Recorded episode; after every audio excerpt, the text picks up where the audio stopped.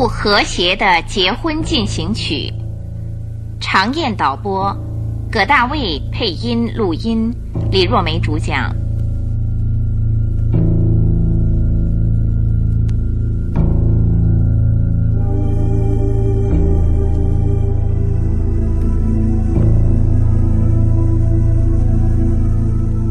华生跟梅丽从相爱到结婚是在遥远的印度，那是怪盗夺宝事件把他们给联系在一起的。你们两人呢，应该好好的结成夫妇。像他们这样做建议的是巧妙的解开了怪盗夺宝谜的福尔摩斯先生。举行婚礼之后，在宴会席上。客人讲祝颂词的时候，福尔摩斯非常关心的微笑着站了起来。大家都很感兴趣的在想，名侦探要讲什么话呢？我想，对于促使新郎华生博士、新娘梅丽小姐结合在一起的怪盗，应该给予由衷的感谢。福尔摩斯说完了这段话，就仰着脸看天花板。这使得梅丽跟华生两个人，你望着我，我望着你，感觉十分惊异。客人们都露出了奇怪的脸色，其中也有拍起手来的，那是在中学时代跟华生同班的同学。可是这天晚上，与梅丽和华生两个相爱的人的结婚仪式不同的是，豪华的引起社交界议论的贵族跟富豪的结婚喜宴。在阿雷霞·杜兰家的大厅里，盛大的举行着。开始之后不到十分钟，新娘突然失踪了。第二天的日报上都登载出这个消息，使得整个伦敦市大为轰动。梅丽跟华生新婚的第一天早晨，读了这条新闻就被吓了一跳。哎，这这到底是为什么啊？新娘失踪的原因是什么？报纸上边并没有报道。华生看见晨报上的消息，说着：“嗯，新娘黑蒂·杜兰小姐是美国旧金山市大富翁阿雷霞·杜兰的女儿。黑蒂小姐是杜家的独生女。哎，对了，嗯，以前就有不少的风声，黑蒂小姐很漂亮，今年二十四岁。”她将要继承美国大富翁杜兰的财产，另外，她又是公爵的新夫人，社交界差不多都在谈论着她的事，因为啊，大家都很感兴趣。不知道这个传闻的，恐怕只有你一个了。还有啊，哎，美丽啊，等一会儿，那种社交界的传闻，福尔摩斯先生也不知道啊。哎呦，福尔摩斯先生啊，就算是知道，他对跟侦探无关的事啊，也是。从来不谈的，也许是如此。那逃走了新娘的新郎是谁呀？华生继续把日报上的消息读了下去，同时心里想：结了婚也会这样逃走的新娘，做新郎的可受不了。这样两方面都不是味儿啊！各种各样的传述，梅丽居然知道的这么详细，而且是牢记着，搬出来给华生听。这让华生感觉万分惊奇。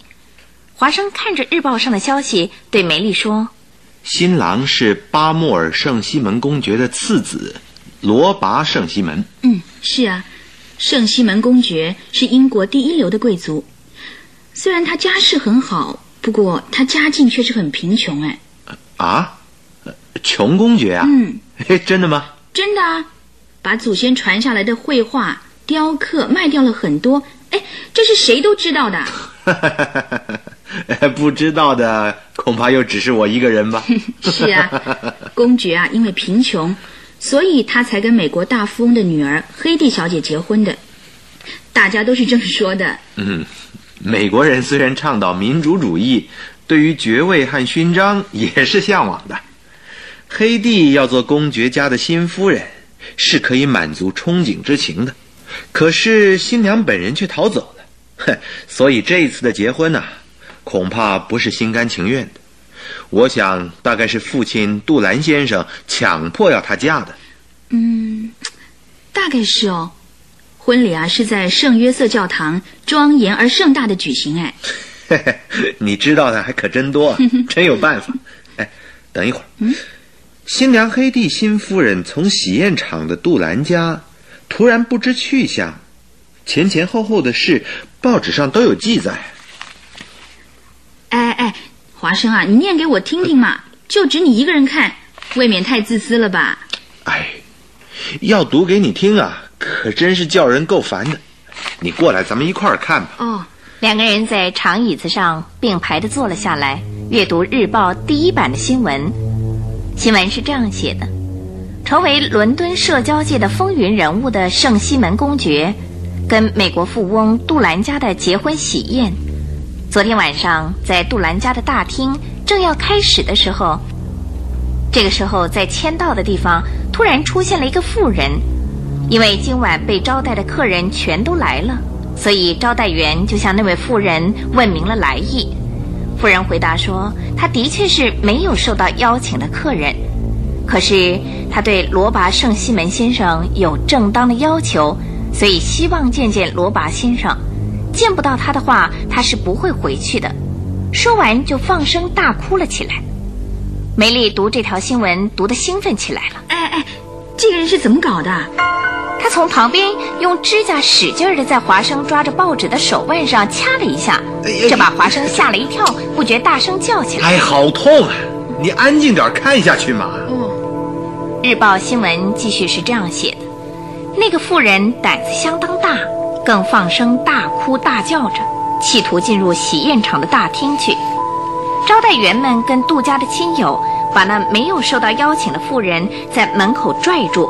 强把她拉到大厅外面去，夫人依然叫喊着，在黑夜的路上不知道哪儿去了。在大厅里，以新娘跟新郎为中心，客人跟主人都围着桌子坐了下来，各种的饮料倒入了杯子里。第一道菜端上来的时候，黑帝新夫人说她有点不舒服，想离开五分钟或十分钟，很对不起。这么道歉之后，就向休息室那边走去，没有人去陪伴新娘，这是这一晚最大的失策。最先感觉异样的是黑帝的母亲杜兰老夫人，到休息室去一看，只有从美国带来的女佣人爱丽丝一个人在那儿。他问爱丽丝说：“有没有看到黑帝来这儿？”爱丽丝回答说：“她不晓得。”杜兰老夫人惊骇之余昏了过去。喜宴也无法再继续下去了，因为新娘不见了。大厅里顿时骚动起来，来客都被奇异的事情惊骇着回家去了。到夜里十一点钟，黑帝新夫人还是行踪不明。受到极度不安的打击的杜兰小姐的双亲跟圣西门公爵家的人商量的结果，以最秘密的方式请求警察厅搜查新夫人的行踪。警察厅鉴于名门的要求，警察总监便特令侦探科长李斯特雷特对这个事件展开紧急侦查。由于本社记者的采访，才把这事的真相发布出来。精干的李斯特雷特侦探课长对于总监特令的紧急侦查正全力以赴中。看到这儿，华生对梅丽说：“哎，李斯特先生出马了。”李斯特课长。哎他做事有这么敏捷吗？哎呀，人家这样写，你就这样想嘛。哦，你看，李斯特先生侦查的成绩在昨天晚上就有了收获。嗨，真可以说是敏捷的很啊。李斯特雷特侦探科长急忙赶到杜兰家，侦查的结果知道黑帝新夫人是在新娘装的上面披上绿色的长外衣，戴上没有檐儿的灰色帽子。从屋旁的边门出去的，这新夫人的行踪不明，跟在喜宴礼堂的签到处出现的那没有受到邀请的妇人可能有什么关联？李斯特雷特侦探科长为了找出那个妇人的底细，正在这一方面再尽全力的侦查。在这里，侦探科长李斯特雷特警长的惊人才干得到了证明。三小时之内。查出了那妇人的名字是叫富罗拉·米洛亚，是阿雷格洛剧场的舞女，又是红歌星，又是电影明星，是娱乐界知名的女人。哎哎，华生啊，原来是富罗拉·米洛雅，哎，真的好意外哦。嗯，她的芭蕾舞跳得好极了，是参加《青色的鞋子》的电影演出，由舞女一跃而成为新晋影星的米洛雅。哎，你知道吗？这，哎，舞女啊，电影明星什么的，我是一点都不知道。哎呀，报上啊还大登她的照片呢，新人嘛。哼，对于女人的照片啊，我根本就不怎么留意。哦。是吗？真是难得啊！哎，你什么都知道，真叫我敬佩，简直像一本百科全书一样啊！你讨好也没有用。哎，米洛亚竟然跟黑帝新夫人，这真是……什么？他们继续往下看报上的消息，在李斯特的搜查线上，再度出现的意外结果是，黑帝新夫人跟富罗拉米洛亚过去就有交往。为了这个缘故，弗罗拉米洛亚受到警察局的调查，可是黑蒂新夫人的行踪至今仍然不明。但李斯特雷特侦探课长却很有自信地对记者说：“要发现黑蒂圣西门夫人，只不过时间问题罢了。他不认为这个黑蒂新夫人已经遭到了什么危害。”看完了这篇报道之后，梅丽又对华生说：“哎呀，真是吓人呢！”黑帝新娘跟富罗拉米洛亚以前就有来往，这这会是真的吗？居然还会有你不知道的事啊！哎，两个人过去有交往，大概是米洛亚受到李斯特科长讯问的时候所说的自白吧？哎，自白，这不就像犯人一样了吗？哎，这米洛亚太可怜了。这一篇消息啊。多半是为李斯特课长做宣传的吧？嗯，这还真叫人怀疑耶。嗯，要这么说也有可能。要是晚报上登出了黑帝新夫人的消息，那就是李斯特先生伟大的功劳了。嗨，那他就要从侦探课长升为部长喽。这时候电话铃响了。哎，是华生吗？是啊，是我。福尔摩斯啊，有什么事吗？日报的特大新闻看过没有？哦，我刚刚跟梅丽看完了。哦，哈哈哈哈哈！两情像蜜一样甜啊！怎么样，来一下如何？有什么事吗？哎，昨晚的新郎罗拔圣西门曾经到我这儿来过。是委托你侦查吗？嗯，大概是吧，蛮有趣的。我想你记录下来，一定很有意思。好，我马上就去。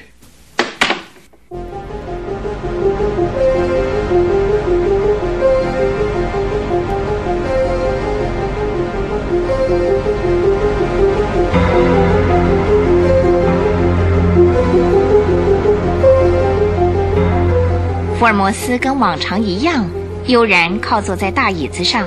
华生一走进门，就这么问他：“哎，罗巴圣西门要来这儿吗？”“嗯。”是预先约好要来的哦。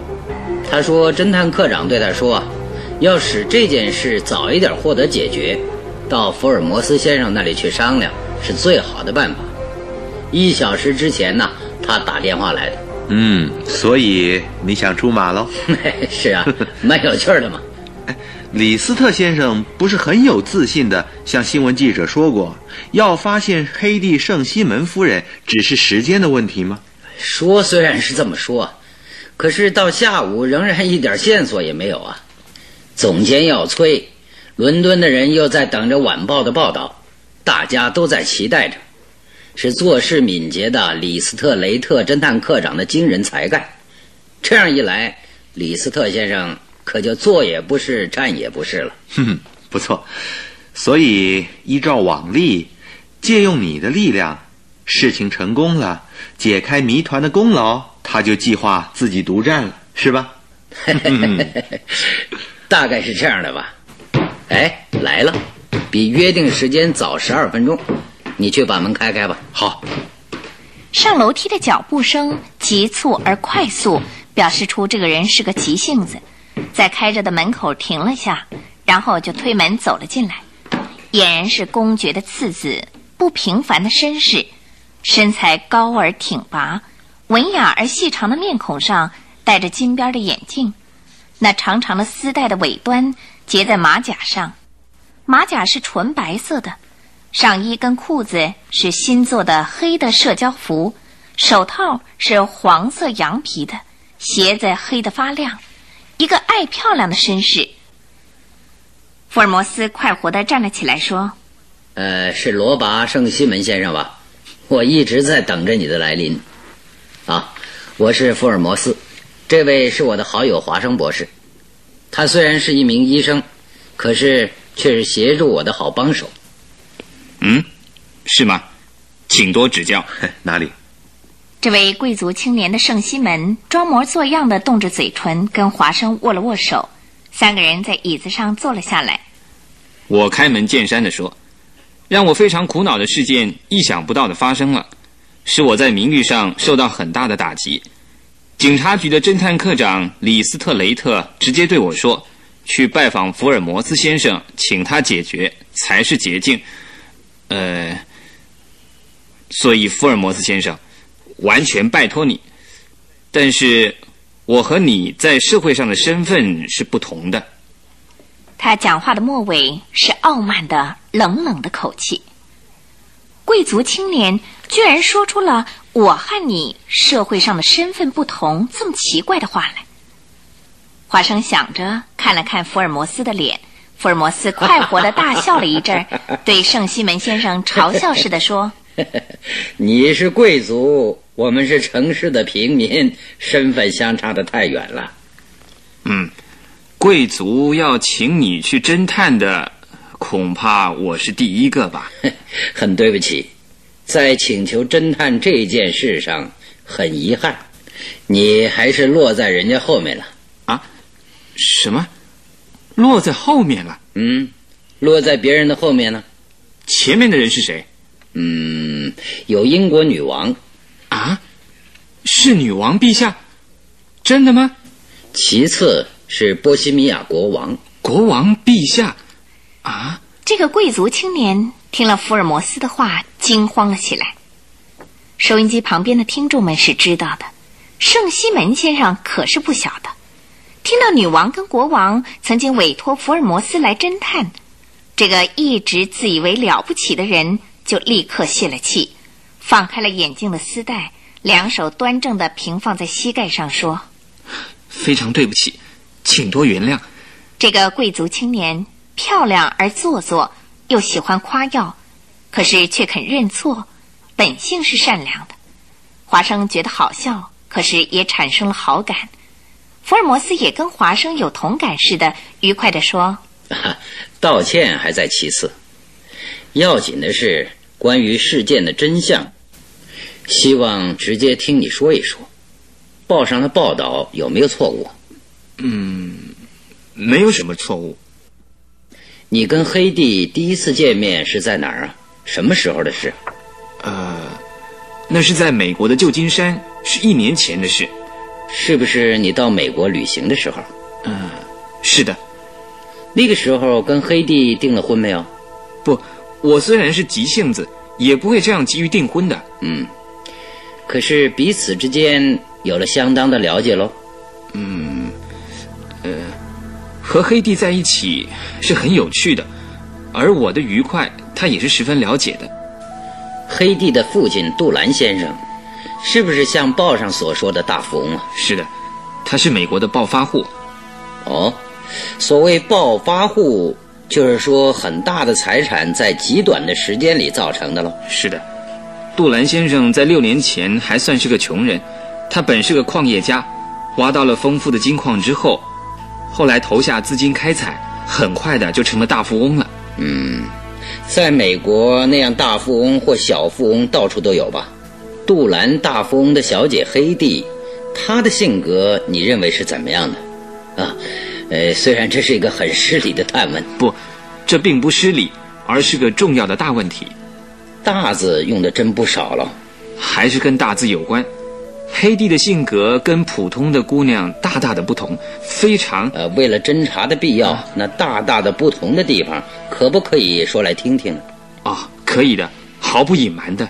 这个时候，圣西门先生把眼镜从鼻子上摘了下来，看看圣西门先生摘下来的眼镜的镜片，既不是近视，也不是散光，而是平常的透明玻璃。华生看在眼里，越来越觉得好笑，居然是为了派头而戴上了眼镜。圣西门先生把摘下来的眼镜长长的丝带像玩具似的转动着，然后说：“呃。”谈到黑帝的性格，父亲杜兰先生变成大富翁，是在他十九岁或二十岁的时候，所以在这以前，黑帝并没有被人称为小姐，只不过是在深山里来来去去的矿业家的独生女儿罢了。哦，嘿嘿，很对不起，你抽不抽烟呢？呃，我抽一袋烟。啊，再说下去吧。因此，他有时候在深山里自由地跑来跑去。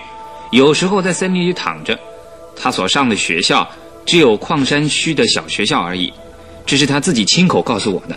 哦，那样的事一点也不隐瞒。是的，幼年的时候在深山里长大，是一个大自然的孩子，有很不平凡的地方，坚强好胜，自己主张怎么样就不肯接受别人的意见，但是却有女王一般高贵的风度。哦，像女王一样，有照片吗？我都随身带着。圣西门先生把装在表上的纪念章似的装饰品取下来，同时打开来交给了福尔摩斯。嗯，嗯。哎，华生啊，你不来看一下吗？想看的华生自然靠近前去，虽然小，却照得很清楚。金色的头发，双眼皮的眼睛很大，鼻梁挺直，小小的嘴巴抿得紧紧的。的确是个倔强的美人，华生在想，跟梅丽相比，哪一个美呢？这个时候，福尔摩斯盖上了盖子，然后送还给圣西门先生，说：“那这以后，黑蒂小姐来到伦敦，跟你又再度交往下去吗？”“是的，她跟父母一起来，跟我见过几次之后，发展到订婚，昨天举行了婚礼。那婚礼的前一天呢？见过面。”嗯，在一起有几个小时？嗯，两个小时多一点在那段时间里，黑蒂小姐像往常一样精神很好吗？呃，还是有什么心事似的，呃，做出沉思的样子？他的神情很愉快，充满新娘子的喜悦。嗯，那婚礼那天的早晨呢？精神也很好，神采奕奕的。嗯，那婚礼完了以后呢？我想。没有什么特别的变化。哦，对了，有一件小事情，到礼堂去，我在走廊上走着的时候，黑蒂不小心把花束弄掉了，因为这是又大又重的花束。哦，哎，这十分有趣儿。华生啊，嗯，你对这一点的看法怎么样？嗯，花束是要用一只手抱着的，要是又大又重，在走路的时候掉下来的事情是会有的。嗯，那梅丽夫人也曾经把花束掉过吗？哎呀，福尔摩斯啊，你问这些多余的事情干什么？梅丽跟这个事件 有什么关系啊？对不起啊，请原谅。呃，圣西门先生，那新夫人把又重又大的花束失手掉了以后的事情怎么样了？走廊上的长椅子上坐着形形色色的人，因为这是教堂，任何人都可以进去。参观我们婚礼的人也有不少，其中有一个绅士捡起了落在他面前的花束，交给了黑帝。嗯，那那位绅士的脸孔、服装是怎么样的？呃，因为是在婚礼刚完的时候，我的眼睛发花，呃，记不太清楚了。哦，那黑帝新夫人接过花束以后，对那位绅士有没有说些什么话？呃。好像说了一声谢谢，我的耳朵嗡嗡作响，记不太清楚了。是坐车由教堂一直到家的吗？是的，结婚典礼的归途是不可能半路停下来做别的事的。嗯，那回去的路程用了多久的时间呢？呃，十三四分钟吧。那个时候，黑地新夫人在车里的心情如何？嗯，哦，对了，我想起来了。黑地在车子里低着头，好像在想什么心事。嗯，那个时候你讲什么话没有？讲什么呢？对了，我用嘲笑的口吻说他竟把花束搞掉了，实在有点不像你。黑弟一听，突然抬起头来，两眼瞪着我，以一种不像新娘粗鲁的口气反问我：“那样的事又怎么样？”哦，哎，那你的反应呢？哦，我惊讶地劝他说：“呃，不，并不怎么样，何必这样生气呢？”于是黑弟的心情又好起来了。他说：“是啊，根本用不着生气的。由于婚礼而兴奋，心情是很容易变化的，所以有一点不寻常吧。”在车子里的谈话还有别的吗？嗯，因为黑帝沉默不语，所以只有刚才讲过的那些。嗯，回到家以后，新夫人的情况没有什么异样吗？嗯，好像没有什么异样，跟女佣人爱丽丝在闲聊。爱丽丝，哦，是报上有名字的，从美国带来的伶俐的佣人吧？是的，不仅令人喜欢。黑帝简直把他当做亲密的友人看待了。那两个人都讲了些什么呢？只是两三分钟的时间，讲些什么我没有去注意。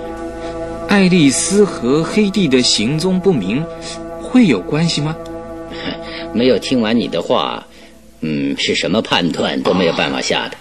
福尔摩斯喷出的烟雾在天花板下盘旋，华生看了心里想：黑帝新夫人的失踪。福尔摩斯很感兴趣啊，听到这些以前的谈话，究竟捕捉到什么线索没有？他绷紧了侦探神经，把圣西门先生讲过的话回忆了一下。华生也看不出什么来，这实在是一件令人奇怪的事。不过是贵族青年的失败有了差错罢了。福尔摩斯把青色的烟向高高的天花板喷了上去。闪动着锐利的侦探眼，忽然向圣西门问了一句：“你认识叫做富罗拉米洛亚的妇人吗？”“啊，那知知道的。”圣西门先生心里一惊，细烟卷从手指间落了下去，慌忙捡起来，把它丢进了烟灰缸里。米洛亚现在在警察局接受调查，跟我的关系，他一定会说出来的。哦，你们的关系是？呃 那那是，那米洛亚还是阿雷格洛剧院的舞女时，我就跟她认识，非常亲密吗？呃，是是是的。舞女变成了红歌星，又变成了电影明星，到今天一直在幕后帮助米洛亚的人，就是你，对吗？没有错，一点也没错。米洛亚恨你跟黑帝的婚姻。跑到喜宴的会场，想要见你，想要进到里面去，却被拽到外面来。这次的骚动，黑帝新夫人知道了吗？我在餐桌前是坐在黑帝的旁边，黑帝好像不知道。嗯，你呢？我也不晓得。后来听说米洛亚来吵闹，心里才愣了一下。嗯，那么黑帝新夫人突然行踪不明的原因？并不是知道了米洛亚的事，可以这样想吗？是的，我是这么想的。可是福尔摩斯先生，还有一件不可思议的事。什么事？黑帝跟米洛亚两个人在杜兰家附近的广场一起走呢。哦，呃，那是谁看见的呢？又是谁告诉你的？哦，是警察局的侦探科长告诉我的。是李斯特先生啊？什么时候说的？早晨打电话来的时候，他问我说：“对于新夫人和电影明星米洛亚两个人在杜兰家附近广场上一起走着的事，能不能想出什么头绪来？”嗯，你怎么样回答呢？我不晓得，所以回答他不知道。嗯，于是侦探科长就把电话挂上了。黑帝跟米洛亚他们两个在一起，无论怎么想，我都觉得是件不可思议的事。嗯。华生啊，你对于这一点的见解如何？嗯，我想那是因为黑帝新夫人跟米洛亚以前就认识，也许偶然在广场相遇，要不然呢，就是米洛亚设计把黑帝新夫人从喜宴的会场给邀了出来的。嗯，圣西门先生，华生博士的意见，你认为怎么样？我不晓得。从昨天晚上开始，我脑子里就乱成一团。我父亲、哥哥、亲戚们都责备我，为了你，我们家的名誉扫地了。我的头脑完全混乱了。嗯，听起来虽然有一点可怜，但是这也是无可奈何的事。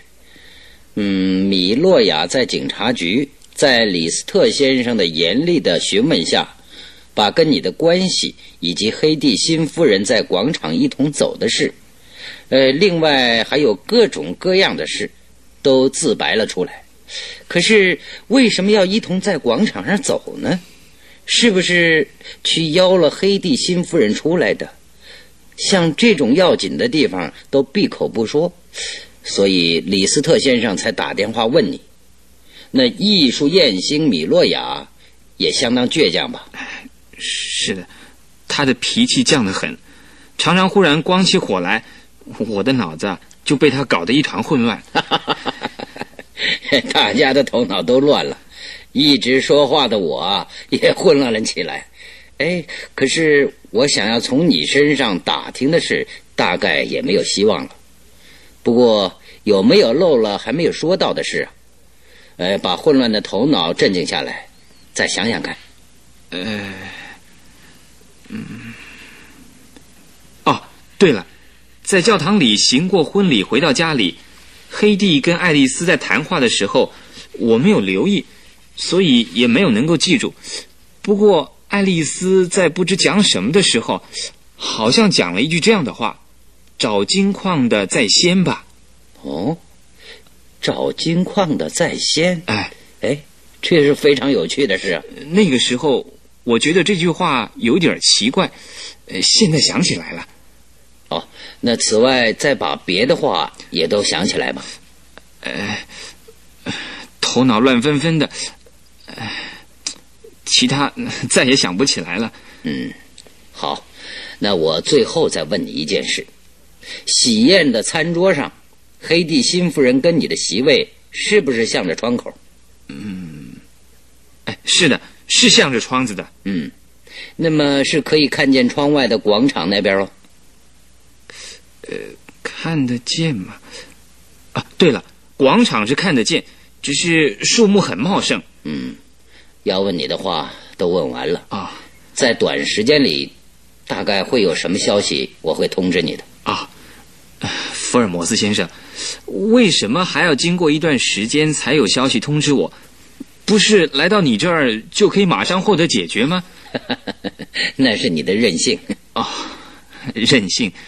我父亲也常常这样骂我，任性才会做错事情。不过这件事早已经获得解决了啊，已经解决了。圣西门先生突然一惊，华生也被吓住了。他看看福尔摩斯的脸，用眼睛示意着说：“真的吗？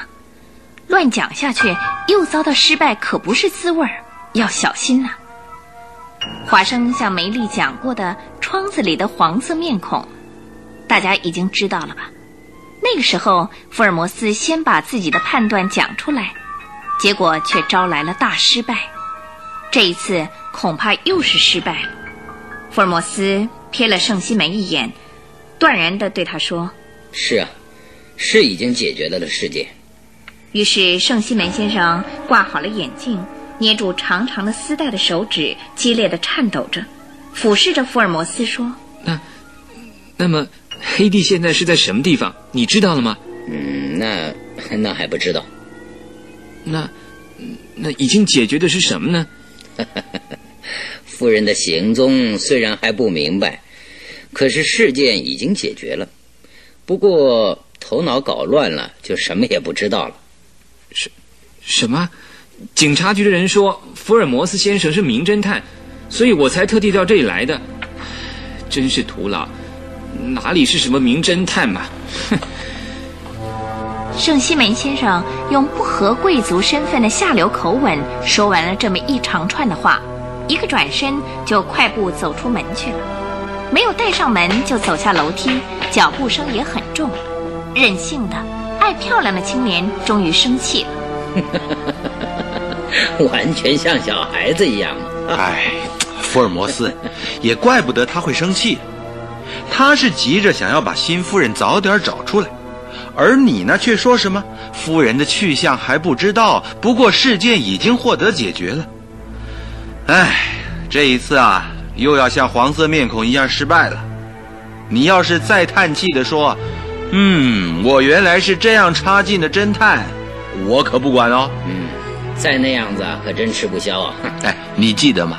你说过，我以后如果自傲，就说是黄色的面孔。你那个时候啊，就颓丧的很呐。谢谢你的警告，哼，谨慎小心吧啊！哎，你笑什么？难道？事件真的已经获得解决了吗？等到黑蒂夫人出来就知道了。嗨，什么嘛，这样的话就是没有解决嘛。黑蒂夫人在哪儿？嗯，到最后总会出来的。哼，又来了，总是这样，不肯把要点告诉我，真叫人讨厌你。不管被人怎么讨厌都没关系，不说出来才比较安全。侦探的中途。不小心透露了风声，在窗子里的黄色的面孔的一次教训已经受够了。哼，哎，刚才像那个贵族青年，我说了不够慎重的话，是不是惹他生气了？是啊，他又是个任性的人，所以啊，马上就光起火来了。啊，马上光火？嗯，哎，那是好人呢。啊，坏家伙是很不容易生气的。福尔摩斯跟华生在谈这个谈那个的时候，时间已经溜去了一大段儿。嗯，呃，我要回去了，梅丽还在等着我呢。华生站了起来，准备离去的时候，楼梯上响起了脚步声，走向楼上来。接着就有一个男人从圣西门先生出去的时候没有关上的门进来。福尔摩斯笑了笑说：“化妆成这个样子真吓人呐，到底怎么了？”华生的眼睛瞪大了。啊，化妆的侦探课长，李斯特先生穿着破破烂烂的上衣，披着围巾，头发长长的，赤黑色的脸，仿佛是常晒太阳似的，肥大的裤子，旧胶鞋，好像潜水夫似的可怜的装束，把右手提着的布袋放在脚边说：“福尔摩斯先生，圣西门先生来了没有啊？”“嗯，先请坐下吧。”哎。承你的介绍，来谈了很多话，但是我却把他惹生气了。潜水夫式打扮的李斯特侦探课长在椅子上坐了下来，看了看华生，说：“哎，华生先生，很久不见了。对于这一次的新娘事件，哎，有没有什么意见呢？”“嗯，哼，报纸上说，大家都在期待着做事敏捷的李斯特侦探课长的搜查。哎，怎么样？”以后有什么收获没有啊？哎，没有啊！一直到刚才啊，都在海德公园的大池塘边打捞，真是辛苦透了。所以化妆成潜水夫了。哎，要是不让人以为是在清扫池塘，是会惹人注意的。所以啊，扮装成公园的潜水夫。哎，福尔摩斯先生，这个化妆，嘿嘿，在你的眼光看来，可以打多少分呢？分数倒不必计较。是不是有什么东西掉进水池了？当然了，是为了打捞黑帝新夫人的尸体呢。嗯，这太奇怪了。夫人的尸体捞到没有，李斯特先生？还没有找到。但是啊，夫人不是在那个池塘跳水自杀，就是被谋杀以后抛入池中的。我们有确切的证据呢。李斯特先生以他那自信的口吻这么说着。华生惊奇的想：难道是谋杀吗？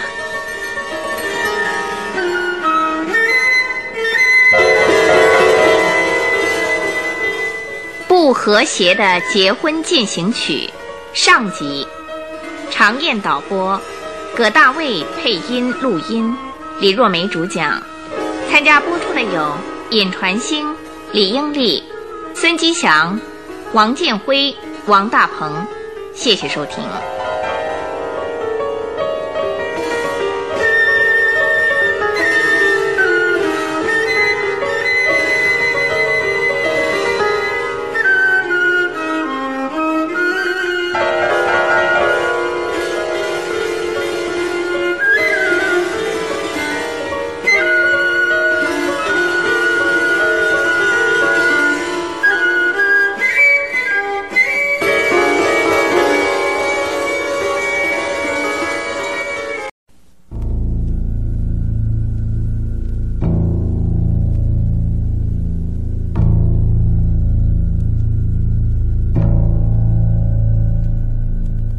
不和谐的结婚进行曲。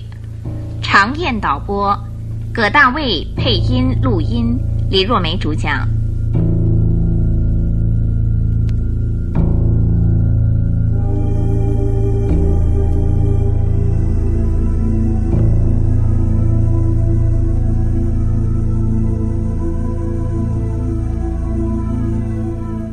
正当华生在想着这个事件是谋杀吗？可是福尔摩斯好像并不这么认为，他仍旧嘻嘻的笑着，很愉快的问李斯特先生说：“越来越让人惊奇，李斯特先生，所谓明确的证据是指的什么？是不是你已经握有什么证据了？”“ 当然有啊，让你看看如何。”李斯特侦探课长脸上露出了自信、满得意的样子，一下子就站了起来。地板上放着一个大布袋，潜水夫式打扮的李斯特课长用两手打开了袋子，从里边抓出纯白色的新娘礼服、高跟鞋、金色的假发。他把这些湿淋淋的东西一一的都摆出来，然后把金的结婚戒指向桌角滚去，像魔术师似的摊开了双手说：“哎。”福尔摩斯先生，怎么样？嗯，那全都是从公园的池塘里捞起来的吧？当然了，所以啊，都是湿淋淋的。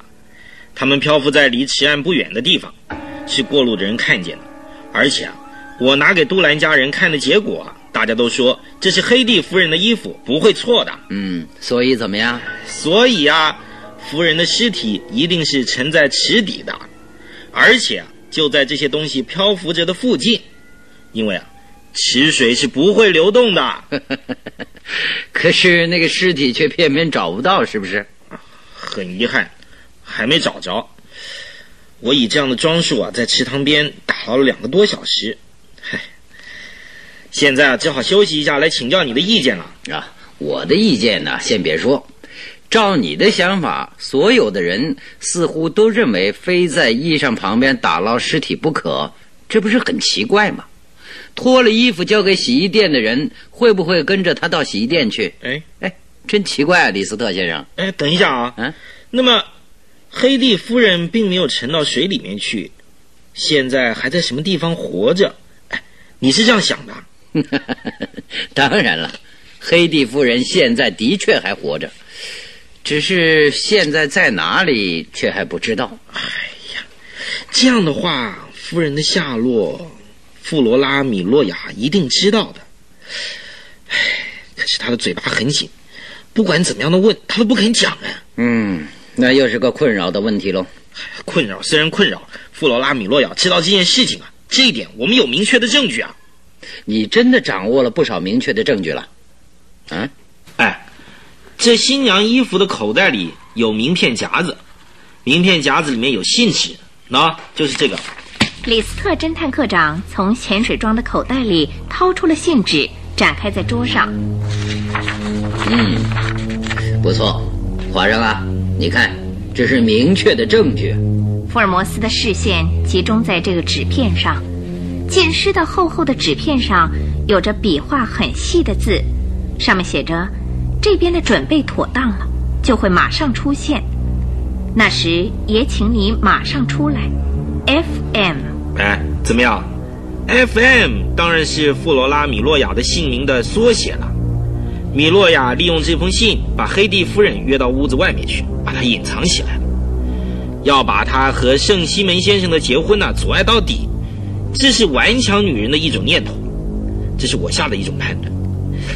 黑蒂夫人如果现在还活着，嗯，米洛亚一定知道她的所在地的。那么这张纸片是米洛亚在什么时候在哪儿交给黑蒂夫人的呢？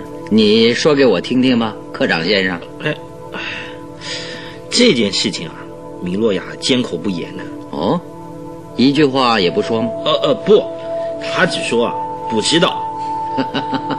福尔摩斯抓起纸片，从正面看到了背面。一直好笑的他，面孔的神经好像突然凝聚了起来似的，显出一种恐怖的样子来。李斯特先生，这的确是好线索。你发现了最好的东西啊，真是伟大的功劳啊！啊，哎，哎，先生，这是纸的背面呢？哎，不是正面。哎，开玩笑啊！这个背面我也看过了，好像是在什么旅馆算的账。哎，这样的东西作为我的伟大的功劳，哎，不要这样来取笑我吧。哎呀，你不要生气嘛，这实在是有趣的账啊，华生啊，你不以为然吗？让我仔细看了再说啊。华生探着头从上面往下看，住宿费八磅，早餐两磅，鸡尾酒六先令。午餐三磅，白葡萄酒四先令。华生用眼神直问着福尔摩斯：“这怎么能算是线索呢？”福尔摩斯锐利的眼睛忽然笑了起来。福尔摩斯请李斯特侦探课长不要生气，可是他还是不能够抑制住火气，把惹出事端来的厚厚的纸片迅速地收了起来，塞进口袋里。从布袋里取出来的新娘子衣裳等等东西，也都很快的从地上抓起来，装进布袋里。福尔摩斯先生，刚才纸片上清清楚楚写着 “FM”，这不是富罗拉米洛亚写的是什么？哼！这次啊，我要一个人做给你看。哼！自以为名侦探而骄傲的瞧不起的人呐，是不应该的。哼！李斯特侦探课长舌头响了一下。右手提着大大的袋子走出去了，走下楼梯的时候，那湿胶鞋发出的声音听来好像要滑下去似的。华生对福尔摩斯说：“福尔摩斯，你怎么老是要让人家生气呢？圣西门先生被你气跑了，现在李斯特先生也被你给气得像什么样？生气，这是李斯特先生的习惯。如果有事必须找我。”他马上就会忘了生气，突然跑来的。哎，你，哎，我也要马上出去一下，几点钟回来嘛？可没有一定啊。一个转身，福尔摩斯就像一阵风似的出去了，大概是想去捕捉什么线索吧。被抛下的华生只好掏出侦探手册来，把黑蒂夫人事件从开始到现在的情形，自己所知道的全都给写了下来。标题用“隐形新娘”好呢，还是“骑大飞偶”好呢？正在这么想着的时候，家里的新娘梅丽打电话来了。喂。哎，华生啊，你还不打算回来吗？哦，等一下，福尔摩斯刚刚跑了出去，我正在等着他回来呢。也许啊，他会抓到什么线索。哦，哎，黑蒂夫人的下落你知道了吗？嗨，那还是个谜呢。哎，那你在那里做什么嘛？我在写记录啊，跟以前一样啊。哎呀，你已经是院长先生了，难道你还要当小说家啊？哎哎哎，有有人来了，回家以后再谈吧啊。挂上听筒的时候，敲门进来的是穿着时髦的二十五六岁的青年，看了华生，笑了一笑说：“嗯，呃，是华生先生吧？是的，你贵姓啊？”哦，我是从 M K 饭店送菜来的。然后这位青年转向走廊，招呼着说：“哎，在这边啊，要小心啊，小心点。”有两个人上楼来了，都是身穿白衣服的厨师，从有名的 M K 饭店送来的。究竟是些什么呢？他们三个人在他的面前把房间的桌子排好，然后把搬上来的好几盘菜肴、古老的葡萄酒瓶跟石器等，很快的放好在桌上。哦，钱已经付过了，请用吧。啊！他们向华生礼貌的招呼了一下，就走出去了。华生目瞪口呆的把桌上的丰盛菜肴从一端向另一端看过去，凉的菜五人份，谁要吃呢？华生想不出所以然来。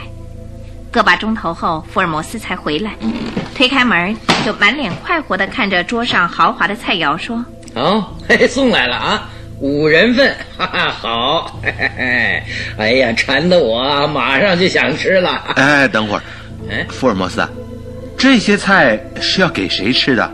邀请的客人有三位啊，连同华生博士跟福尔摩斯，一共五个人。客人是些什么人？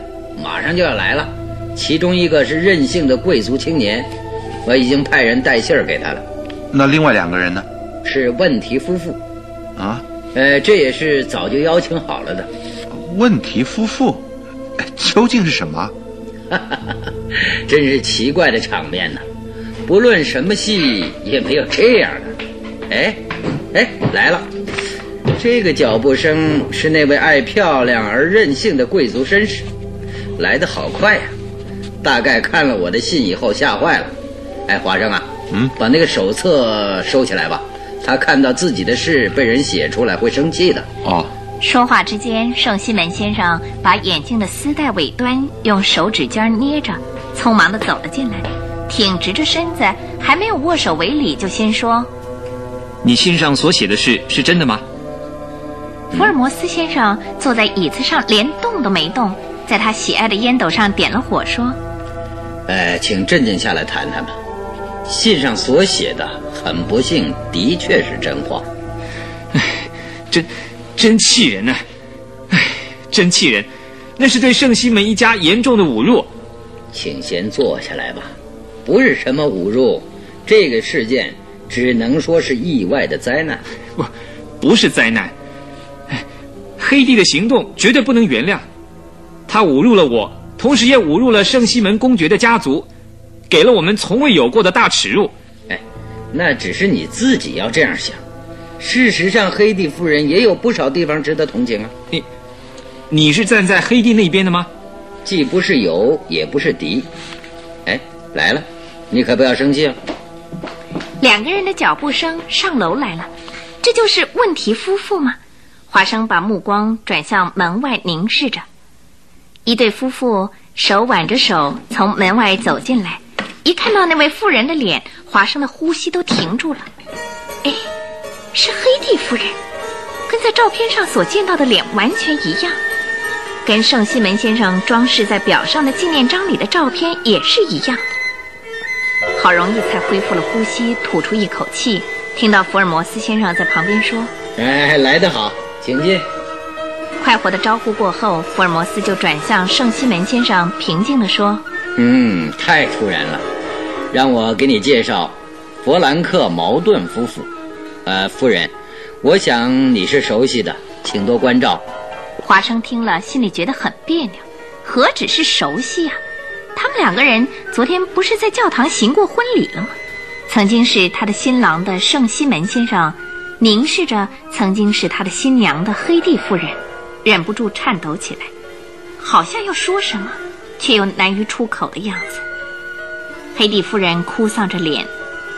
慢慢的走到圣西门先生面前，向他伸出手来，要求握手。可是圣西门先生却不想伸出手来，只是挺直的站在那儿。夫人的嘴唇动了，用很清脆的声音自语着说：“生气了吧？我不怪你。”哎，这件事啊，都是由于不得已而发生的。现在在这儿把一切都弄清楚，大家互相了解，有不对的地方嘛？互相宽谅，以后继续维持友好的感情。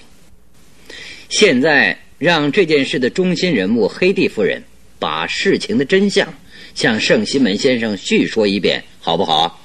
谢谢你，黑蒂夫人认真的点头为礼。夫人的说明就要开始了。华生绕过他们的身后，悄悄地走进了卧房。与其铭刻在脑子里，不如速记下来好。黑蒂夫人的话要是复杂起来，头脑搞乱了，那就糟了。华生在卧室的椅子上一靠，就在膝盖上翻开了侦探手册，右手握着铅笔，洗耳静听。如果在夫人的面前速记，恐怕他会把想说的话也隐而不说了。福尔摩斯请他们三个人在椅子上坐了下来。黑蒂夫人的声音很美，华生把在卧室里速记下来的一字不漏地抄录在下面。这位弗兰克·茅敦和我是在美国的落基山脉中的矿山街马克维亚相识的。我们两个人由相爱而定下了婚约。那个时候，我父亲的运气很好，挖到了丰富的金矿，接下来很多的财产。相反的，弗兰克那边挖来挖去，却什么也没有挖到。黑蒂夫人悠悠地叙说着，她说：“父亲是大富翁。”弗兰克却越来越贫穷，于是父亲对他说出了使他惊异的话：“跟弗兰克解除婚约吧，那个男人呐，没什么前途。”爸爸，那样的事我做不到啊！他提出反对，父亲就带他前往西海岸的旧金山去。于是弗兰克追踪而来，他们常常瞒着父亲偷偷约会。黑蒂曾经对弗兰克说：“被父亲知道了就不得了了，不知道会做出怎么样的事情。反正爸爸是大富翁，又会带我远走。这次也许横渡太平洋到日本或者是中国去。”想不到弗兰克却说：“可是我不喜欢偷偷摸摸的约会，我要再到洛基山去挖掘金矿。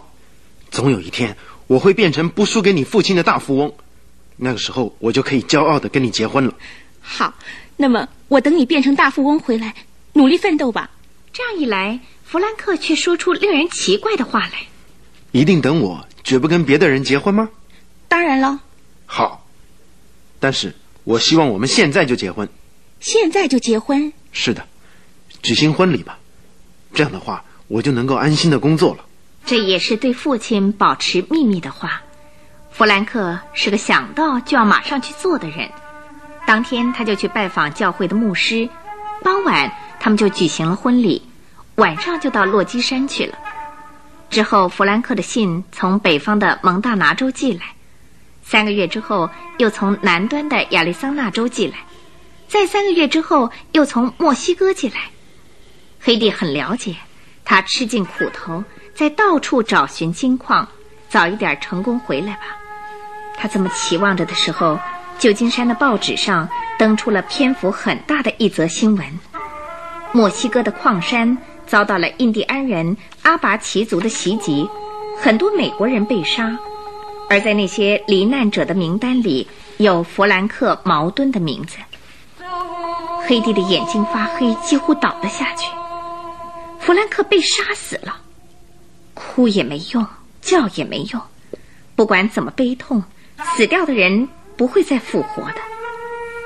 过了差不多两年，圣西门先生旅行到旧金山，由于朋友的介绍，他们认识了。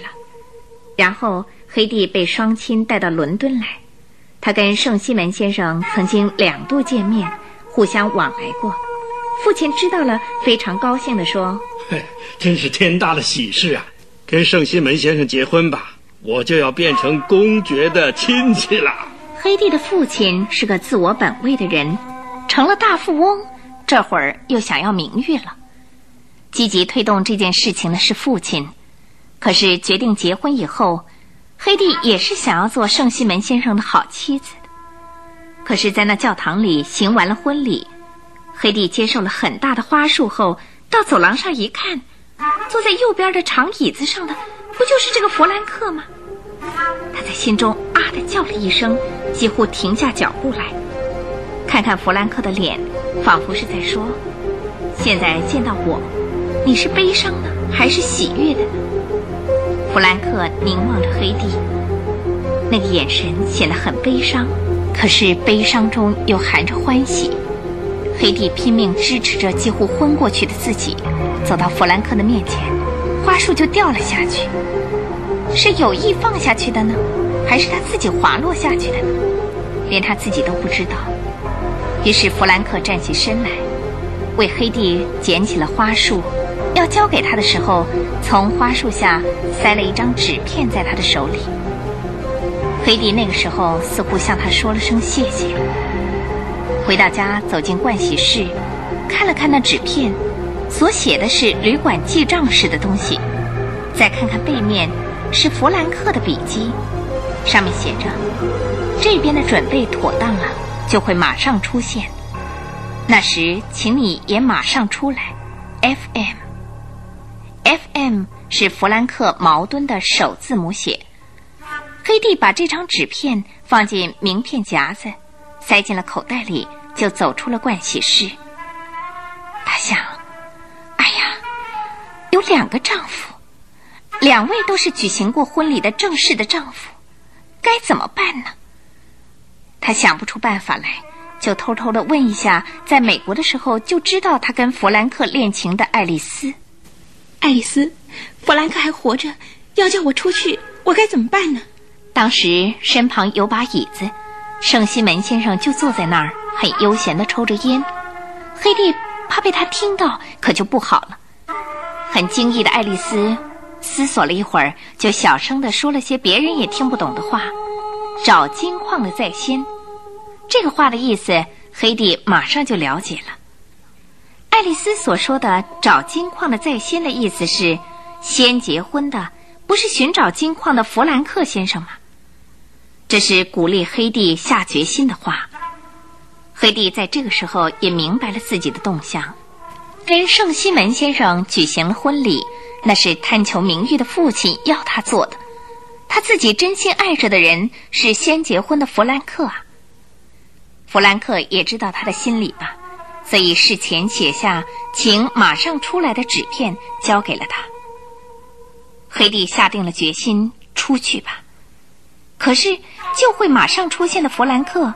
什么时候在什么地方出现呢？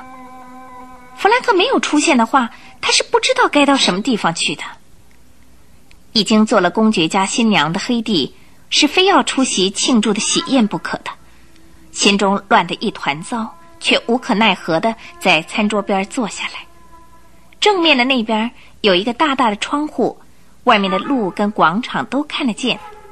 广场四边明亮的灯光，连树下都照得很亮。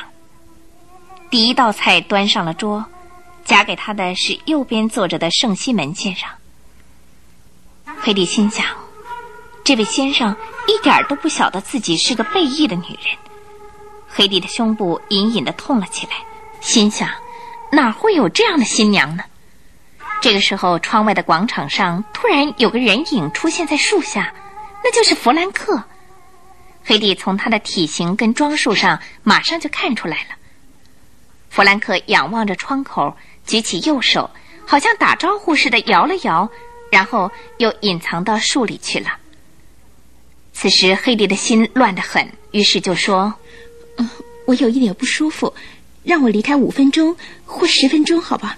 对不起。”说完了这么一句话，就从会场出来，急忙走向休息室。正好爱丽丝在休息室里。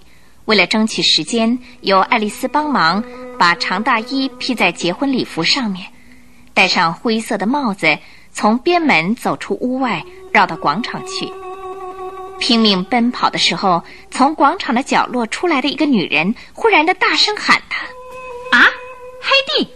突然的回头一看，是女友电影明星弗罗拉米洛亚。她跑过来看着黑蒂说。今天晚上你不是庆祝喜宴的女主角吗？黑蒂一点都不明白，米洛亚这个时候为什么要到这个广场来。米洛亚以嘲笑式的表情又问他：“奇怪，新娘从庆祝喜宴席上跑出来，这是什么原因呢？”嘿，真是惊人的大新闻哦！没有闲工夫去回答他，黑蒂很快的就离开了。惊人的大新闻，想来也的确是的。不能让他看到弗兰克。注意看看四周，马路上有个一直向这边注视的男人，虽然穿着西装，样子却像侦探。有公爵的贵族亲戚聚集在这儿，所以特别来护卫的吧？黑帝愣了一下，对米洛亚说：“下次再会，请你保守秘密。”说完话就拼命的向旁边跑去。米洛亚也不知道哪儿去了。找到了站在树下的弗兰克，向他走过去。弗兰克连话都没说，光是流着眼泪。这边不安全了。弗兰克说着，就搂着黑蒂从树木跟树木之间穿出去，到了别的路上，坐上小包车，带他到他下榻的戈尔登街的旅馆。黑蒂问他离开旧金山以后的情形，他说：“在墨西哥的时候，遭到了阿巴奇族的袭击。”最后做了他们的俘虏，两年间在山里头被迫做着粗工，脚上带着铁链，想逃都没有办法逃，好不容易弄断了链子，翻山越岭的逃了出来。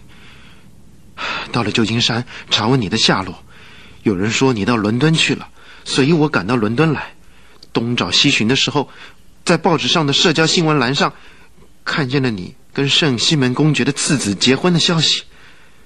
所以就在纸片上写下了我的意思，然后到教堂去找机会递给你。黑弟这个时候悲喜交集的问他：“那以后有什么打算呢？”公爵又怎么办呢？把我们的事情坦白的告诉他，取消今天的第二次结婚吧。黑弟对弗兰克的话真是伤透了脑筋。在山里出生、在山里长大的姑娘，已经成为公爵家的新夫人。可是以前跟她结过婚的男人出现了，被奇妙的命运捉弄的美丽的黑蒂夫人哽咽着说：“我真是不知道该如何是好。对于公爵家的人，我觉得对不起他们。还有，我从宴会场逃出来的事。”报纸上如果刊了出来，就更糟了。不想早一点回到美国去吗？在伦敦迟疑着，可能会被搜查到。要是被强拖了回去，真要是如此，我该怎么办呢？对方是公爵，警察局当然会站在他那一边的。有什么办法对付他们呢？黑蒂竭力的怂恿弗兰克回到美国去，而且黑蒂是个说出口来就不改变主意的人。弗兰克也决心回到美国去。好吧，就这么办。不过，那样就得使人没有办法找到你，把一切可能的线索都灭掉。哎，首先呢，就要把那结婚的礼服给脱掉，还有假发、鞋子。我现在就拿去丢掉。弗兰克把黑蒂脱下来的东西包成一包，急急忙忙跑出去了。不到一个钟头，他就回来了。黑蒂问他：“丢在哪儿呢？”“哦，丢在海德公园的池塘里面。”啊，丢在池塘里会浮起来的，要是天亮了就会被人发现的。啊，会浮起来吗？那池塘蛮深的，天亮以前就会沉下去的，没有人会知道的了。早知道这么担心，不如早一点设法回美国去。好，就这么办。哎，可是得先把你的出境证给弄到手啊。嗯，出发之前我可以一直藏在这儿啊。心里已经准备好，就照这样的计划去做。天亮后，在晨报上刊登出关于黑帝的新闻。警察局的侦探科长又说，要找出这个人来，只是时间的问题。黑帝很害怕，对弗兰克说：“我们能不能偷渡？我一天也待不下去了。我在那广场上的时候，好像有一个像侦探一样的人看着我呢。”是吗？虽然是冒险，可是除了偷渡以外，再没有其他逃走的办法了。但是逃亡似的逃走。这心里头实在不喜欢了。在弗兰克说这个话的时候，福尔摩斯先生突然来造访。福尔摩斯先生怎么会找到他们隐藏着的地方呢？看了先生的名片，弗兰克跟黑蒂都大大的感到惊奇。而福尔摩斯先生听了他们的叙说以后，就对他们说：“回到美国去的打算绝对不行。你们如果就这样不再露面的话。”世人更会误会，你们应该知道自己的行为，从头开始就是不对的，你们的前途就会因此毁掉。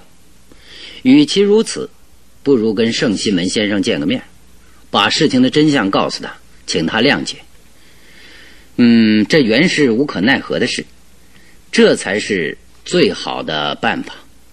可是圣西门先生愿意跟我们见面吗？嗯，那我会在今天晚上制造机会。哎，弗兰克先生，你见见他吧。啊，呃，可是警察局会放手吗？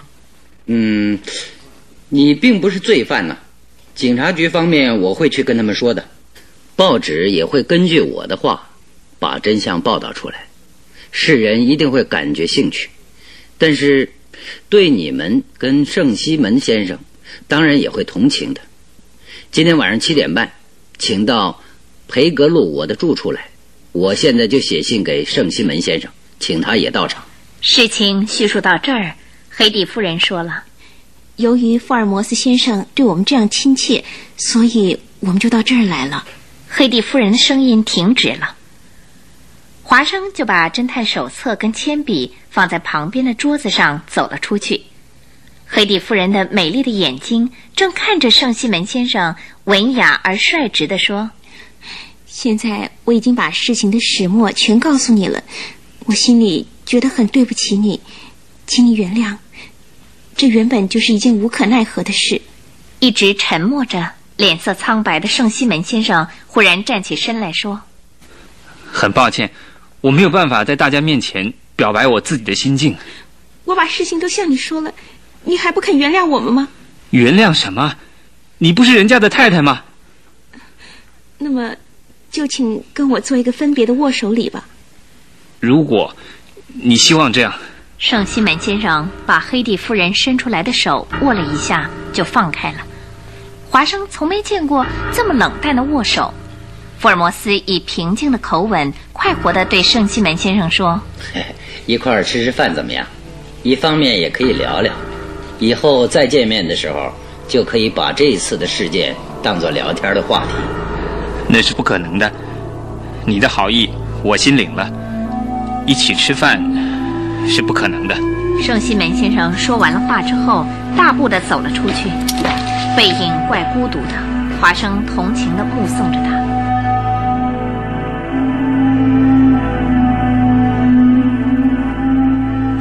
弗兰克、茅敦先生、黑蒂夫人、福尔摩斯跟华生四个人围着桌子，一边吃喝一边高兴地谈着这次的事件，或美国的金矿、墨西哥的印第安人、阿巴奇族等等。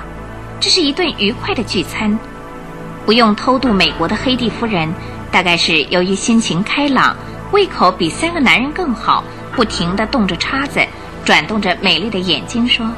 福尔摩斯先生，你怎么会知道我藏在弗兰克下榻的旅馆里呢？那是你们教我的。哦，怎么会呢？太奇怪了嘛！哎，一点也不奇怪啊。弗兰克先生丢进池塘去的，你的结婚礼服、假发、鞋子、结婚戒指，通通都被警察局捞去了。啊，我一点也不知道。那我不应该就成了投水自杀了吗？何止是投水自杀呀！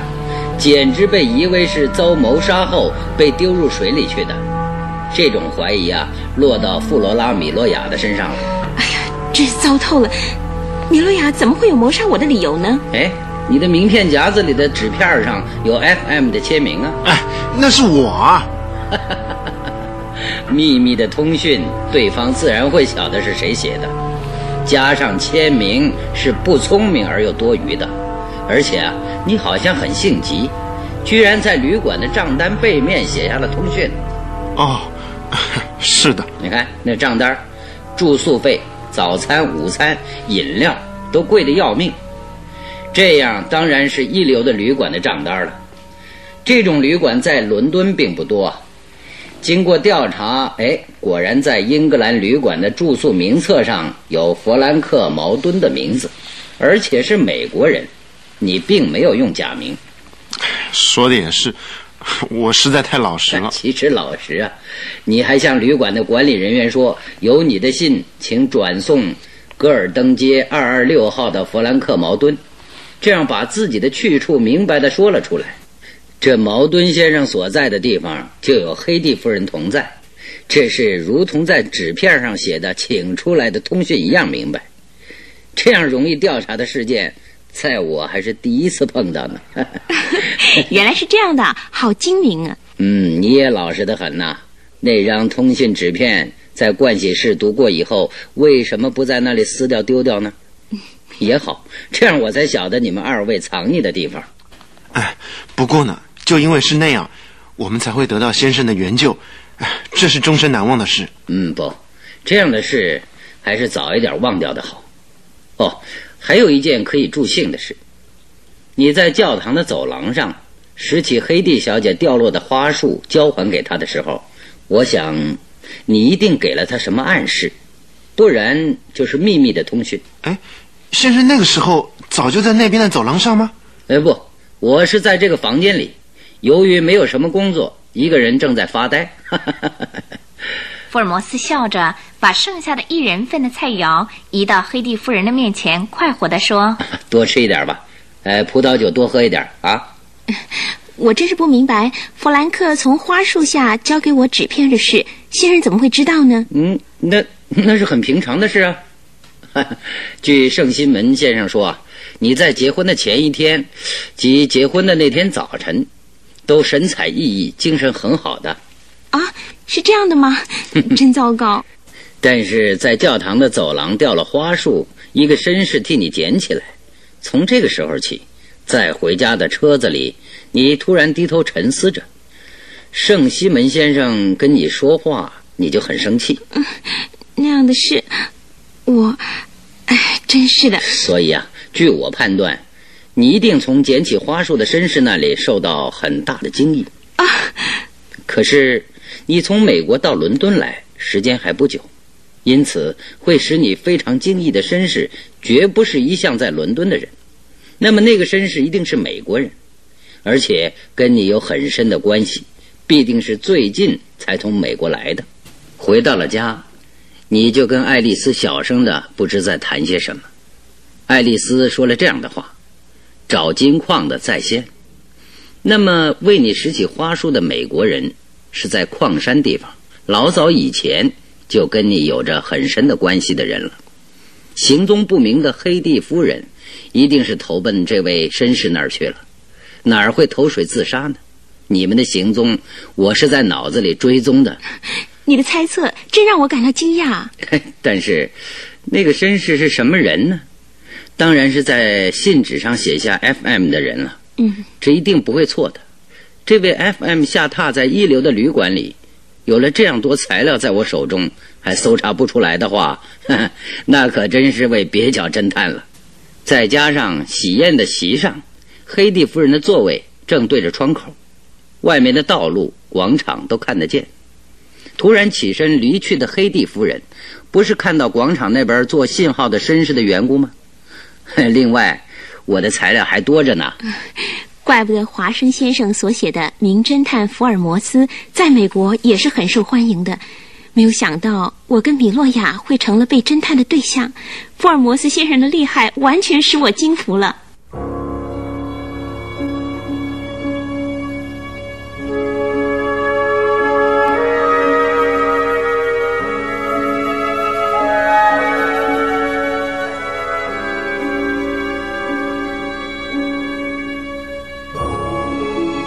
意外而愉快的会餐结束了。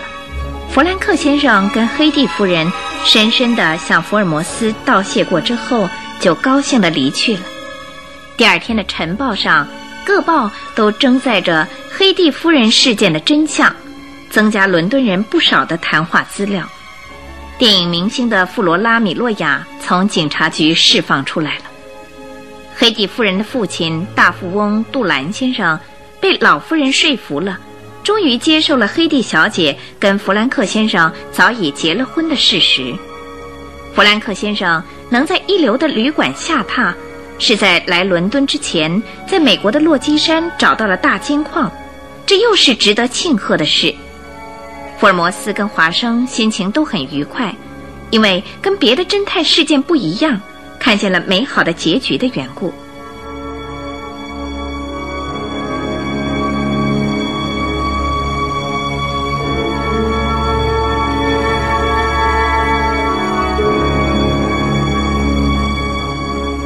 三天之后，福尔摩斯打电话给华生：“喂，华生啊，大富翁要招待你跟我参观达比，啊，也就是赛马了。他来信说啊，已预定下特别座位，你去不去啊？”“哦，嘿，我想那大概是黑蒂夫人提议的吧。哼哼，你要去的话，我就去。”“好，那我就写回信给他，就是说咱们俩都欣然接受。”哈哈哈哈华生啊，请代我向梅丽夫人问好。梅丽很羡慕华生能够去参观达比。达比是每年在伊布索姆城所举行的大赛马，最初是达比伯爵提倡的，现在已经闻名世界了。在特别座位上观看赛马，这是再好不过了。正愉快等待的时候，想不到非常奇怪的事件。像马一样奔跑到福尔摩斯的面前来，这又是惊动伦敦的特大号的新闻。究竟是什么事件呢？欢迎您明天继续收听。